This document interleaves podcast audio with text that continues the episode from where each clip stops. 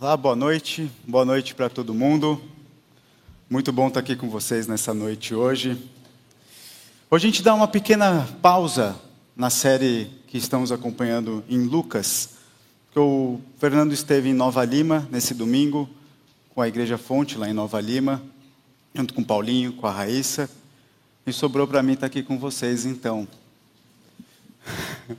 E quando o Fernando fez esse convite, se eu teria disposição de estar no domingo de hoje com vocês, para poder trazer uma reflexão na palavra, o seu chefe, você não vai falar que não, né? Sim, lógico, vamos. À disposição, né? E daí eu perguntei para ele, tem alguma ideia, alguma coisa que você sugere, algum tema para pregação? Alguma coisa pronta para me entregar já, né? E aí ele me deu a pior resposta de todas. A resposta dele foi que o tema era livre para eu ficar à vontade. Pois bem, fiquei à vontade. Agora já não estou mais tanto, né? Porque o nervosismo bate, isso é óbvio. A frequência cardíaca está por volta agora de 115. Né? Mas estamos aqui, não tem mais como, não tem mais como voltar atrás, né? E a, pensando no que eu podia compartilhar com vocês nessa noite, algumas coisas eram na minha cabeça. Quando eu apareço aqui, o que, que pode talvez vocês imaginarem quando o Felipe vem aqui na frente. Talvez o mais corriqueiro e o mais óbvio. Quer ver que o Felipe vai falar sobre vida financeira? Vai falar sobre finanças? Quando ele vai lá na frente é só para falar sobre relatório de gratidão mesmo? Número, gráfico, essas coisinhas? Ou pior, tem uma possibilidade pior. Alguém pode estar pensando, se o Felipe veio para falar sobre família e filhos, vamos ter que triplicar o tamanho da igreja. Se uma vez a pessoa já veio e falou que tinha todo, todo mundo tem que ter pelo menos quatro, se deixar o Felipe falar esse assunto, vai sair com todo mundo pelo menos 17, né? Porque é mais ou menos essa proporção. Mas, eu entendo, porque alguns podem pensar isso. Hoje eu escutei uma história muito engraçada. É, tive com um colega meu nesse feriado, na quinta-feira, e ele no seu consultório na sexta-feira, conversando com a sua paciente, falou com ela o seguinte: você acredita que eu conheci um casal que, que eles têm quatro filhos pequenos e a esposa está grávida, esperando o quinto? E a paciente dele falou: Ah, eu sei quem é, é o Felipe. Lá em Valinhos, nem conheço a pessoa. Então eu entendo se algum, alguns de vocês têm essa, essa preocupação também. Mas hoje eu quero falar um pouco sim sobre recursos. Talvez eu queira expandir um pouco do nosso conhecimento sobre recursos. O que, que significa? Talvez eu queira falar também um pouco sobre família, mas focando aqui hoje sobre a família que nós estamos inseridos no corpo de Cristo, a nossa igreja, a comunidade que a gente participa. É inevitável, vou ter que esbarrar nesses dois temas, mas debaixo desse guarda-chuva para falar da unidade do corpo de Cristo. Eu vou explicar minha linha de raciocínio para vocês, onde que eu estou querendo chegar, para falar sobre recursos, unidade do corpo de Cristo, família. Mas antes da gente começar, deixa eu ter uma palavra de oração com vocês.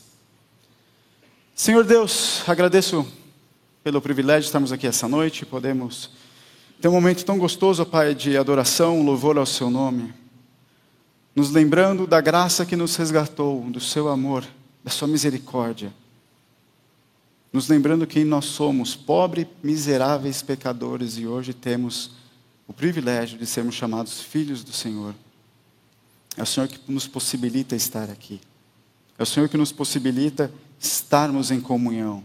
Eu te peço, ó Pai, por esse momento, pela palavra aqui, seja a Sua palavra pregada, me livre de mim, de minhas opiniões, de minhas intenções, intenções pessoais, para que a Sua palavra seja o único foco dessa noite. Cuide do coração de cada um, escutando nessa mensagem hoje. Amém. Meus amados, quando eu falo corpo de Cristo, obviamente eu tenho em mente com vocês esse texto de 1 Coríntios 12, 27, que fala o seguinte: Ora, vocês são o corpo de Cristo e individualmente membros desse corpo. Eu fiquei olhando esse texto e pensando o seguinte: nós somos um, um tal de corpo de Cristo que está falando aqui. Mas individualmente nós somos membros desse corpo, nós representamos individualmente uma parte daquilo que é que a gente está chamando de corpo de Cristo.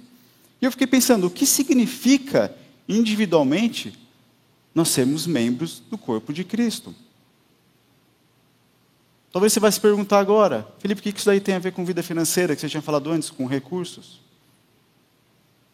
Deixa eu trazer um pouco do raciocínio aqui para vocês. Efésios 4, 22 fala o seguinte para a gente: Quanto à maneira antiga de viver, vocês foram instruídos a deixar de lado a velha natureza, que se corrompe segundo os desejos enganosos. O 23 e o 24. A serem renovados no modo de pensar e revistam-se da sua nova natureza, criada para ser verdadeiramente justa e santa, como Deus. Vamos então nos colocar diante desse cenário para a gente começar a criar nossa lente de raciocínio. Nós, antes de conhecermos a graça de Cristo, tinha uma maneira de viver. Uma maneira aqui que o texto está chamando de velha natureza, corrompida. Quando nós encontramos a graça de Cristo, nós passamos a poder vivenciar uma nova experiência de vida, vestidos de uma nova natureza, de um novo homem, livres da escravidão do pecado. Pela graça de Cristo, agora nós somos livres. E quando nós somos chamados para poder fazer parte disso, nós somos inseridos nesse tal corpo de Cristo. Ou seja, aquelas condutas, hábitos, pensamentos e até mesmo rotinas que você tinha antes, tem que começar a serem repensados para aquilo que agora a gente foi chamado na nova natureza. Tudo na nossa vida deve ser repensado, inclusive como a gente lidar com os nossos recursos. No mesmo texto, em Efésios 4, agora no versículo 28, diz o seguinte: Aquele que roubava, não roube mais. Antes, trabalhe, fazendo com as próprias mãos o que é bom, para que tenha com que acudir a quem estiver em necessidade. Veja só, Paulo está trazendo aqui um, um perfil falando o seguinte: você tinha um modo de viver, um modo de agir, um modo de pensar, agora você foi chamado para viver de uma nova maneira. Se tira toda essa vestimenta desse velho homem, isso daqui não serve mais, deixe isso de lado. Você vai ter uma nova maneira de viver agora. E nesse texto de Efésios 4, ele traz uma lista de instruções. Dentre elas, ele vai falar sobre lazer, sobre conduta, sobre sua relação com o seu dinheiro, entre um monte de coisas. E ele fala, que é o que é mais interessante aqui, existia um modo de você viver, talvez Paulo use um exemplo muito extremo aqui, aquele que roubava não roube mais.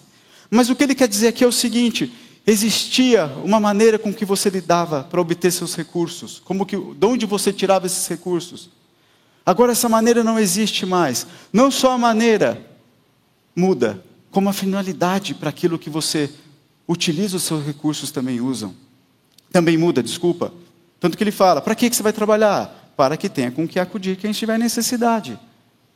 O propósito da finalidade do uso do seu recurso agora é outro.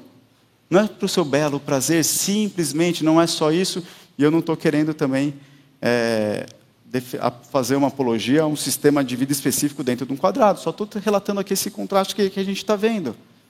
Por exemplo, recentemente um, um amigo meu conheceu a graça de Cristo. Entendeu?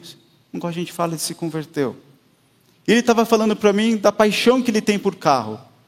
Então, tem aquele carrinho dele que ele gosta de investir nele com, sei, melhorar a potência, a agilidade, a estética. Ele sempre gostou de fazer isso. Ele falou para mim o seguinte: Felipe, eu não quero mais, eu já vi que a minha vida não é mais isso. Ela tem um novo propósito. Eu não preciso mais disso. Eu preciso de um carro para me levar de um lugar para o outro com segurança. Eu não preciso mais testar os meus limites de habilidade, até onde eu posso chegar, até onde esse carro me permite chegar.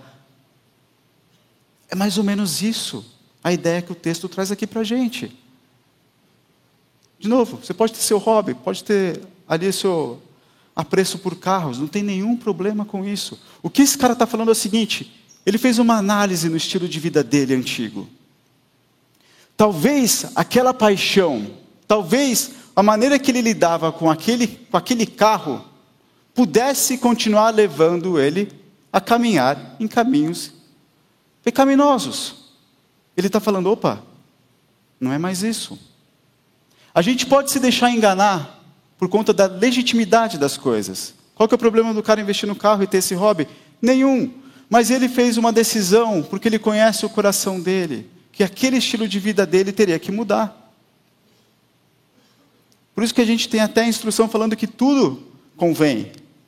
Todas as coisas são lícitas, desculpa, mas nem tudo convém. Mesmo aquilo que é legítimo, se ele te leva a caminhar de novo num caminho antigo, onde o seu destino é o pecado, você tem que arrancar tudo daquele caminho, tudo, por mais legítimo que seja. A legitimidade é a condição genérica, serve para todo mundo. Porém, a análise individual de cada um com as suas rotinas antigas deve ser feita. Cabe a cada um entender se, mesmo diante daquele modo legítimo de viver, eu posso continuar por aí ou não. Você tem o exemplo do cara com o carro. Ele está vendo que para ele não vai funcionar.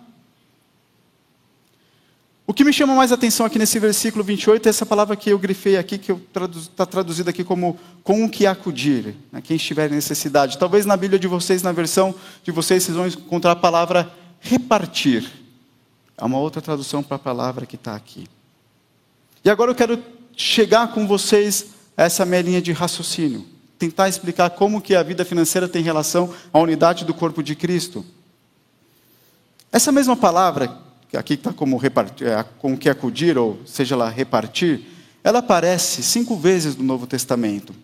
Um outro texto que ela aparece é o texto de 1 Tessalonicenses capítulo 2, versículo 8, que diz assim: Assim, com muito afeto por vocês, de boa vontade compartilhamos com vocês não somente o Evangelho de Deus, mas até mesmo a nossa própria vida, porque vocês se tornaram muito amados por nós. O contexto aqui de Paulo com essa igreja é um contexto extremamente interessante. Ele tinha um afeto muito grande pelaquela igreja. Você vai ver lendo esse, esse capítulo 2 Tessalonicenses como ele expressa isso, todo o seu afeto, carinho e amor que ele tinha com aquela igreja. E era tão grande esse carinho e esse afeto dele, que ele até fala: Eu não quero só compartilhar a palavra de Deus com você, eu quero compartilhar com vocês, eu quero compartilhar a minha vida. Eu quero fazer parte desse corpo, eu quero estar junto de vocês, eu quero oferecer mais daquilo que eu posso oferecer. Eu quero oferecer o meu recurso humano. Quero oferecer quem eu sou. Talvez na sua versão e na sua Bíblia você não vai encontrar a palavra compartilhamos. Vai encontrar a palavra oferecemos ou damos. Viu como isso amplia a nossa ideia de como a gente deve utilizar os nossos recursos? Isso não vai isentar a gente de ter as nossas contribui contribuições no seu lugar e olhar a vida financeira no seu lugar. Eu estou falando que a sua oferta e o seu recurso vão muito mais além da sua contribu contribuição financeira. Abrange muito mais do que isso. Paulo aqui quer contribuir com a vida dele naquela igreja, pelo tamanho afeto e carinho que ele tinha com aquela igreja. Aqui eu começo a chegar a ideia da mensagem de hoje. Esse texto de Paulo em 1 Tessalonicenses 2 é muito tem umas analogias muito bacanas que quando Paulo fala do tratamento que ele tem com os irmãos daquela igreja, ele usa duas figuras para expressar isso. A figura de um pai e a figura de uma mãe. Eu trato vocês como um pai ou como uma mãe com um carinho, que ama, que cuida, que olha para os seus filhos com carinho. Aqui vem um aspecto da família que eu tinha falado para vocês. Aquela igreja representava a família de Paulo. É lá que ele encontrava os membros da sua família, onde ele podia não só oferecer a mensagem do Evangelho, mas se entregar. E com certeza, essa atitude dele aqui existe porque ele também se, se sentia da mesma forma acolhido por aquela igreja e amado. Nem todos aqui têm o privilégio de ter sua família terrena perto de você. O pastor Fernando falou no começo de abril um pouco sobre família, falou bastante sobre o princípio da amizade. É importante que nós tenhamos amigos dentro do nosso, dentro aqui do corpo de Cristo. E quando eu falo corpo de Cristo hoje, eu estou falando dessa igreja, da igreja Fonte aqui em Campinas, que é a família próxima a comunidade que você está inserido hoje. É importante que nós tenhamos amigos que adorem, que busquem a Deus, para que a gente tenha a nossa fé fortalecida.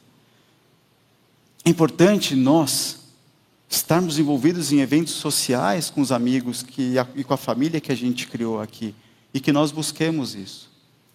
Se você tem sua família que frequenta aqui, está perto de você, que privilégio, agradeça a Deus por isso. A gente sabe que sempre no momento de aflição, é o seu pai, a sua mãe, o seu irmão, vovó, tia, tio, com seus primeiros para estar lá para acudir. Mas muita gente, por conta de distâncias geográficas principalmente, não tem esse mesmo privilégio. Quem está aqui para acudir? Nós.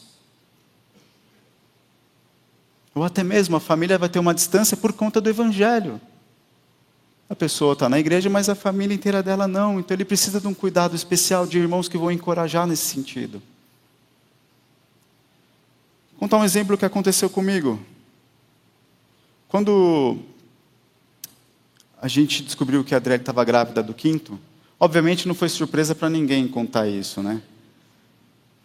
Mas como foi gostoso ver a expressão de carinho e de afeto de muitos aqui, nos abraçando e beijando e falando com toda a sinceridade para a gente: contem comigo, contem comigo.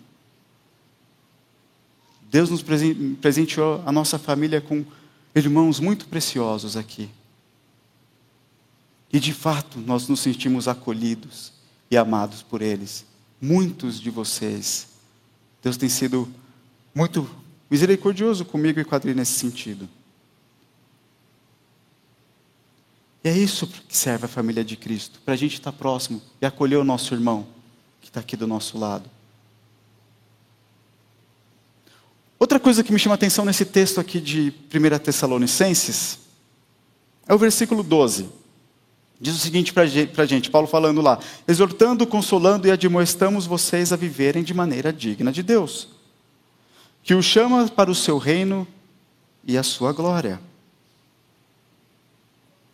Eu grifei essa, essa palavra aqui, a viverem de maneira digna de Deus, que ela é uma palavra muito interessante. E Paulo está falando aqui o seguinte: eu estou encorajando vocês, eu aconselho vocês, eu motivo, eu incentivo, eu chamo atenção com carinho para que vocês vivam da maneira digna de Deus, que o chamou para o seu reino e glória.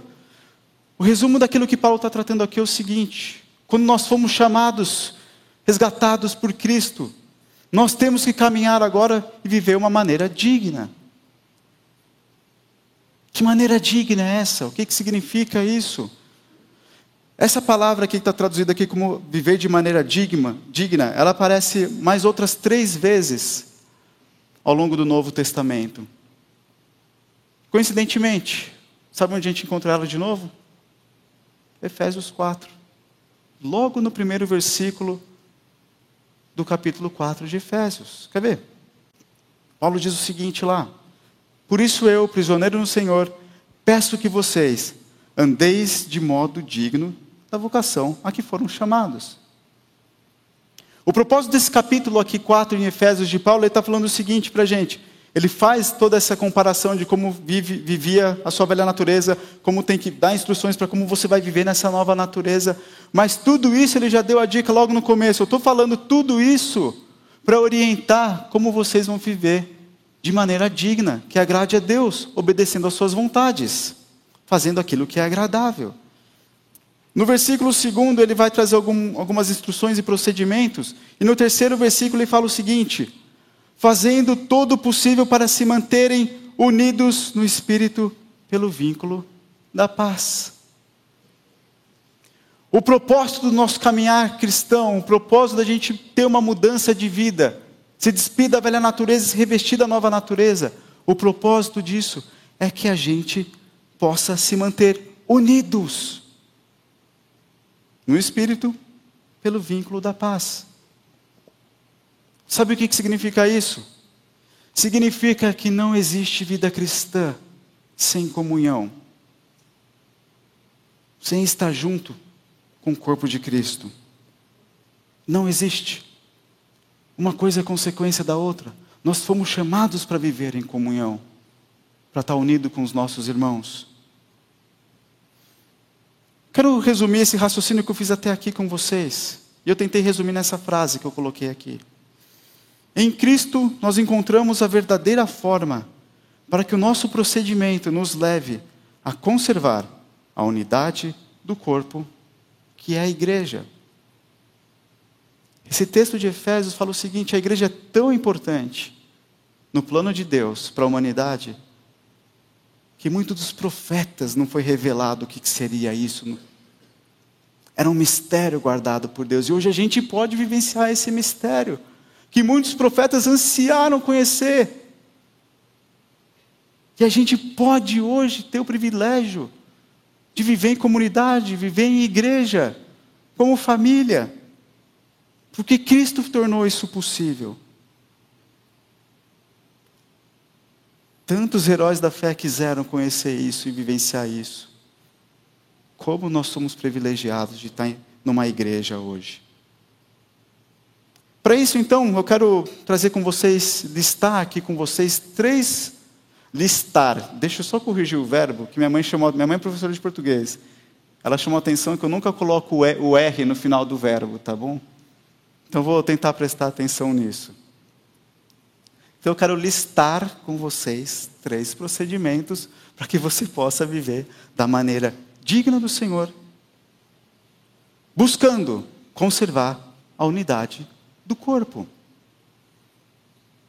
Dos três procedimentos básicos que eu vou listar, dois deles você pode fazer individualmente na sua casa, no seu tempo de devocional, na sua rotina de estudo bíblico.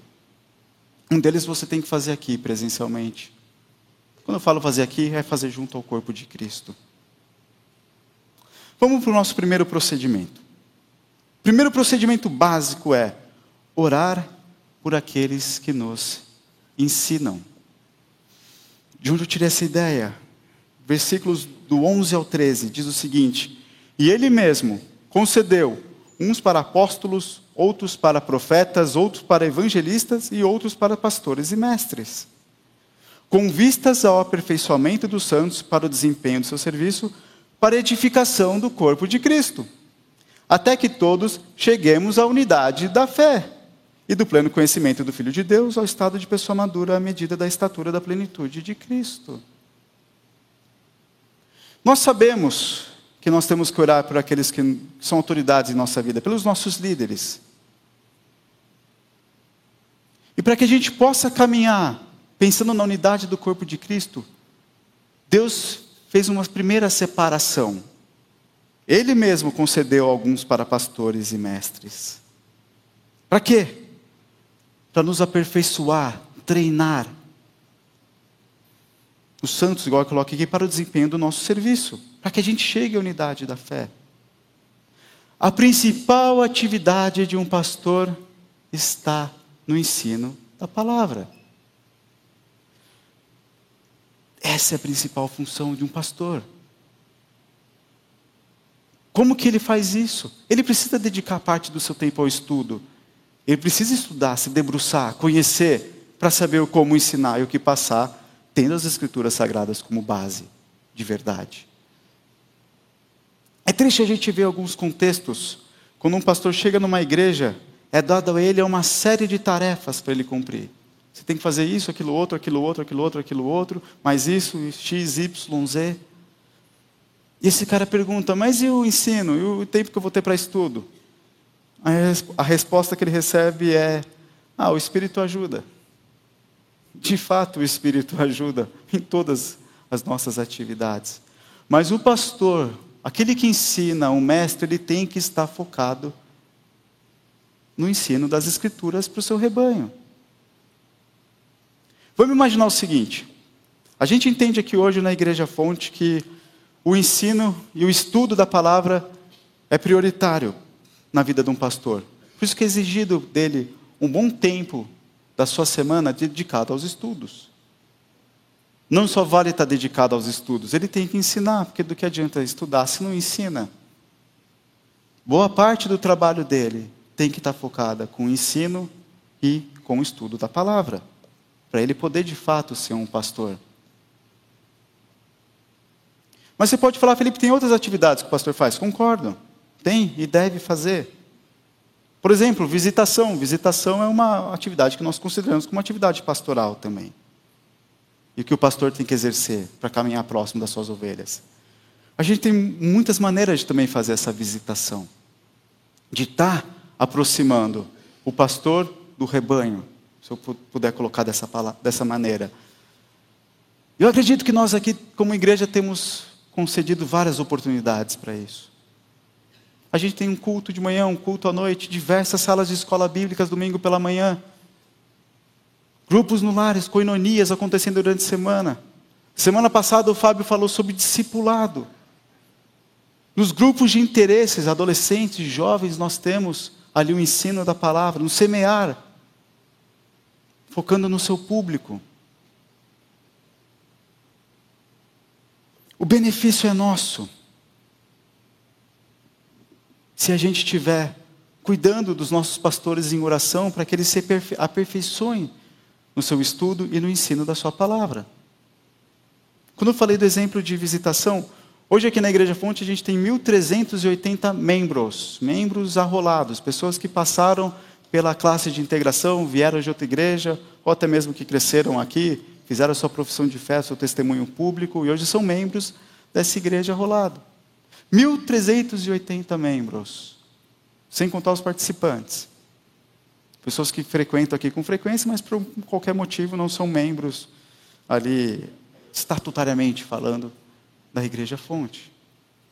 1.380 membros para oito pastores.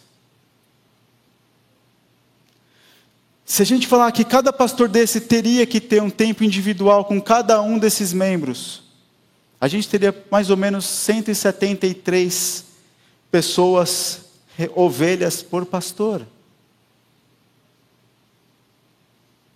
Vamos imaginar, então, que o pastor tenha que ter esse acompanhamento individual com cada um. Então, ele vai programar sua semana no seguinte sentido: se ele tem que estudar a palavra e ensinar, ele tem que priorizar isso na sua agenda. Então, segunda-feira ele vai ter coinonia, na quarta ele vai ter discipulado, na sexta-feira qualquer outra atividade de ensino, domingo ele vai dar aula na escola bíblica. Então, ele separou terça e quinta-feira para poder estar individualmente com algum membro dessa igreja. Se ele fizer isso, ele vai conseguir estar com todo mundo e visitar todo mundo depois só de um ano e meio. Mais de um ano e meio. Sem contar que cada vez mais, mais pessoas chegam aqui na igreja. Para esse um ano e meio virar dois anos é muito rápido. E agora eu quero começar a chamar a atenção de vocês para o segundo procedimento. Por que, que a gente tem que orar para o pastor? Nos ensinar a palavra. Já falei que é para o nosso benefício. Mas o versículo 12 diz o seguinte para a gente: Com vistas ao aperfeiçoamento dos santos para o desempenho do seu serviço, para edificação do corpo de Cristo. O segundo procedimento básico aqui é: como membro nós temos que servir junto ao corpo de Cristo no qual nós estamos inseridos. Ele não está ensinando, o pastor não vai nos ensinar alguma coisa para a gente ter um conforto e ter uma semana agradável e gostosa. Está ensinando, está treinando a gente para a gente poder botar a mão na massa. A primeira vez que foi feito uma divisão do trabalho pastoral, a gente encontrou lá em Atos 6, esse, a gente encontrou em Atos 6 esse registro. De alguma forma, o serviço à mesa estava sendo não feito com a excelência que deveria estar tá, tá sendo feito ali pelos apóstolos. E começaram a ver queixas. Então eles tiveram uma ideia. Nós não podemos negligenciar o nosso estudo e dedicação ao ensino da palavra de Deus. Vamos encontrar então pessoas íntegras que possam fazer o serviço das mesas? A prioridade do pastor é o ensino. Quem bota a mão na massa é a ovelha. Não estou falando que o pastor não bota a mão na massa, porque ele também é parte desse corpo. Mas é que é muito fácil a gente botar numa lista para a gente de tarefas, daquilo que o pastor tem que fazer ou deixar de fazer, e esperar acontecer enquanto a responsabilidade é nossa. E como é bom estar tá podendo falar isso para vocês essa manhã. Eu não sou um pastor, eu estou isento para falar disso. Ninguém pediu para eu falar. Foi lendo o texto, cheguei nesse procedimento. Nós temos uma igreja muito privilegiada. 60% dos nossos membros estão envolvidos com algum ministério voluntariamente aqui na igreja. Essa é a notícia boa. A notícia ruim que eu escuto que essa porcentagem de 60% já tem uns 10 anos e não aumenta. Chega a gente, chega a gente, e a gente não sai dos 60% servindo no ministério. Existe uma máxima, uma brincadeira que se faz, que é a seguinte: que membro que não serve, não serve. Eu não quero aqui entrar em casos específicos pessoais. Eu quero trazer uma reflexão para a sua meditação. Não existe membro fora do corpo. Eu tentei levantar alguns números com o pastor Oswaldo esses dias para saber se, clinicamente, nos aconselhamentos dele, ele encontra alguma relação de pessoas que desenvolvem problemas de saúde físico por estarem desgarradas do corpo de Cristo. Ele me trouxe uma outra informação. Disse o seguinte: que de fato pode encontrar coisa nesse sentido, sim, não, não tinha números, nada para passar nesse sentido. Mas a pessoa, quando seu corpo sofre e sente, geralmente é porque ela está desgarrada de Deus em primeiro lugar. O seu relacionamento com Deus não está bom. Consequentemente, ela começa a não participar do corpo. O que, que eu quero dizer com isso? Eu quero dizer que não existe você estar tá bem individualmente no seu canto com Deus e não estar tá servindo no corpo. Não existe. Se você está bem com Deus, Ele vai te trazer para você estar tá servindo junto ao corpo. Andei fazendo algumas pesquisas em alguns ministérios também. Você pode falar, Felipe, mas essa igreja está bem abastecida de membros. Vejo toda hora tem gente trabalhando em algum lugar. Na recepção hoje pela manhã, a ideia é ter duas pessoas em cada porta. Tinha uma em cada porta porque não tinha gente suficiente. Na cantina já tem duas baixas para hoje à noite. A livraria Vira e Mexe está procurando voluntários. Qual que é o problema da gente ter mais pessoas fazendo já os serviços que estão sendo feitos? Nenhum. Precisa criar novas oportunidades para servir no ministério. As oportunidades já existem. Eu acho que podem ser criadas novas oportunidades. Deve, a gente tem que pensar. Mas a ovelha ela quer estar andando junto do, junto do, do, do rebanho, não quer estar desgarrada. Que andando junto do rebanho, ela chega perto do pastor onde tem seu alimento. E junto do rebanho, ela não está perdida e solitária, ela está fortalecida e protegida. É uma via de mão dupla. Você serve e é servido.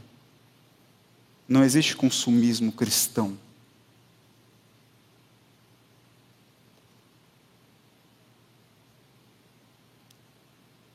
No versículo 16, aqui em Efésios, ele ainda fala o seguinte para a gente: de quem todo o corpo bem ajustado e consolidado pelo auxílio de todas as juntas, segundo a justa cooperação de cada parte, efetua seu próprio crescimento para a edificação de si mesmo em amor. O corpo cresce quando os irmãos estão em comunhão, estão servindo juntos. O benefício é nosso como igreja. E a gente cresce edificado para chegarmos à maturidade, à plenitude de Cristo não tem crescimento. Se o rebanho não estiver unido e servindo junto. O terceiro e último procedimento, e daqui eu começo a encaminhar para a nossa conclusão de hoje. Eu quero que você leia, medita nas verdades que estão sendo faladas aqui, principalmente nesse texto de Efésios 4.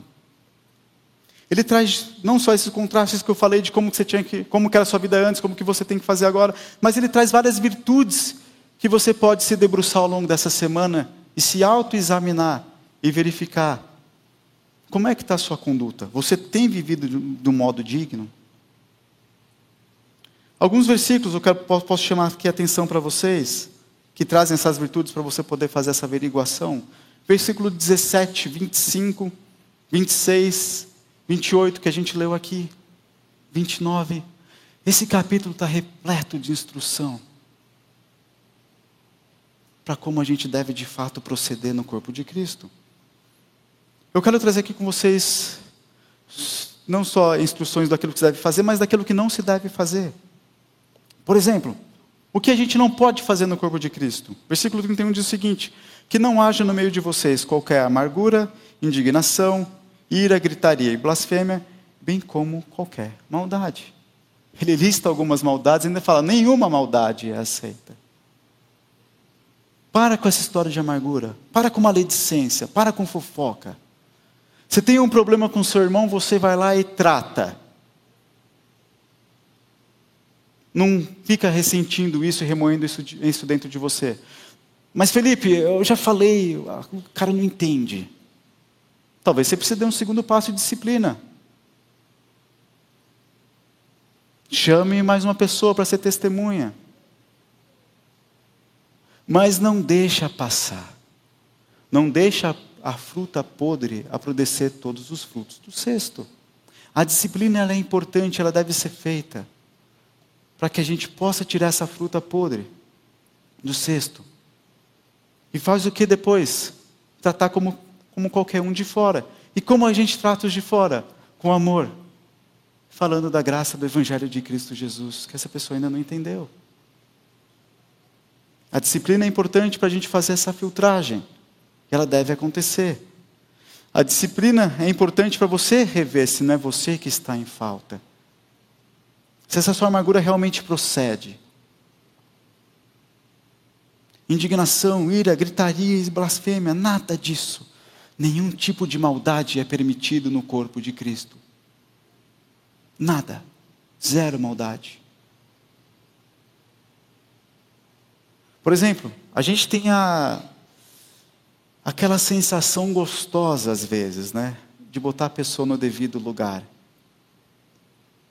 Mas olha o que o texto aqui fala, de Efésios 32, fala, quando eu estou falando para vocês daquilo que pode fazer. Fala o seguinte: sejam bondosos e compassivos uns para com os outros, perdoando uns aos outros em amor, como Deus também em Cristo perdoou vocês. Se você não concede perdão, você ainda não entendeu o que foi a obra de Cristo na tua vida. Se você não concede perdão individualmente, é você que precisa entender algo. Mas Felipe, a pessoa não, não veio pedir perdão para mim ainda, não vou perdoar. Cadê isso? Isso existe? Existe, mas cadê isso? Cristo não esperou você chegar e falar, me salva, nós estávamos mortos. E mesmo assim ele perdoou. Se você não entendeu isso, você não vai conseguir de fato oferecer perdão. E também não deve ficar fazendo propaganda. Tá vendo? A pessoa fez tal coisa errada comigo, mas eu já perdoei. Eu perdoei mesmo sem ela ter pedido perdão para mim. Não.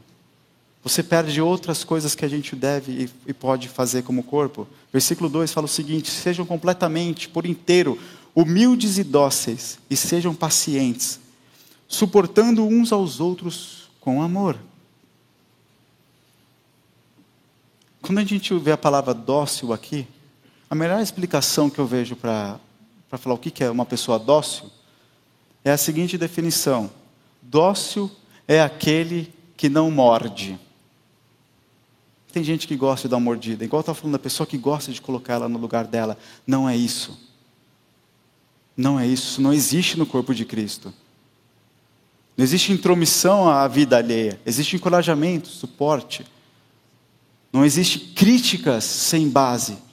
Não existe criticar alguém pelo seu, pela sua tatuagem, pelo seu jeito de vestir, se não tem relação com o pecado. Se tem relação com o pecado, eu falei, primeiro passo disciplina, corra atrás, exorte. Se não tem pecado, qualquer coisa que você possa colocar nisso já vira maldade. E é você que tem que trabalhar seu coração. Porque a gente tem que ter humildade, reconhecimento e paciência para nós suportarmos uns aos outros. É isso que Deus espera de nós. Para a conclusão desse tempo, Tutui vai trazer uma, uma música que fala bastante de tudo isso que a gente tem visto até agora. Eu tenho um desejo que a gente possa fazer igual o salmista aqui no Salmo 133, versículo 1.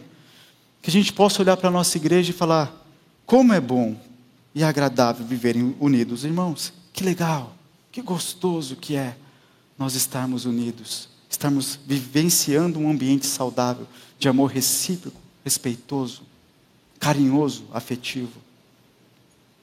Incline seu coração nesse momento. Observe a letra dessa canção. Faça dessa, dessa canção a sua oração. E que Deus abençoe cada um de vocês.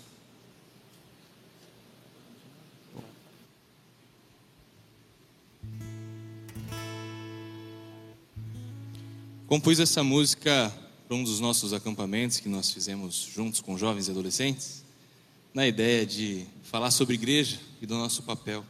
Que ela possa abençoar você, que algum fragmento dela possa fazer parte da sua semana para lembrar também, ecoar a mensagem que nós recebemos essa noite.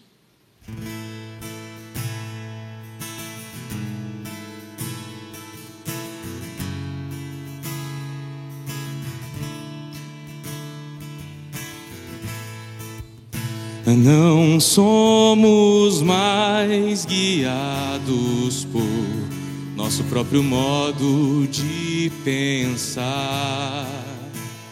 Renovo encontramos.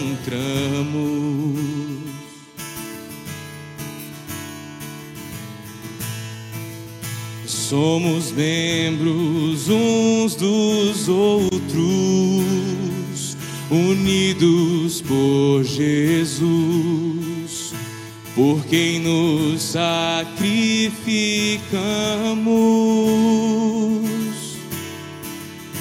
para espalhar Sua glória em obediência ao Pai, partilhando nossas vidas, pois o seu perdão nos faz todos um,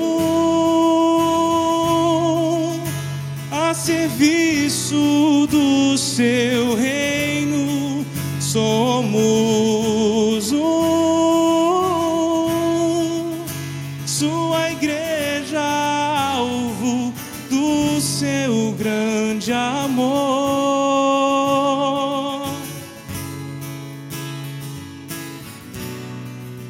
vez, só o refrão, todos por um. Todos por um, a serviço do seu reino, somos um, sua igreja, alvo do seu grande amor.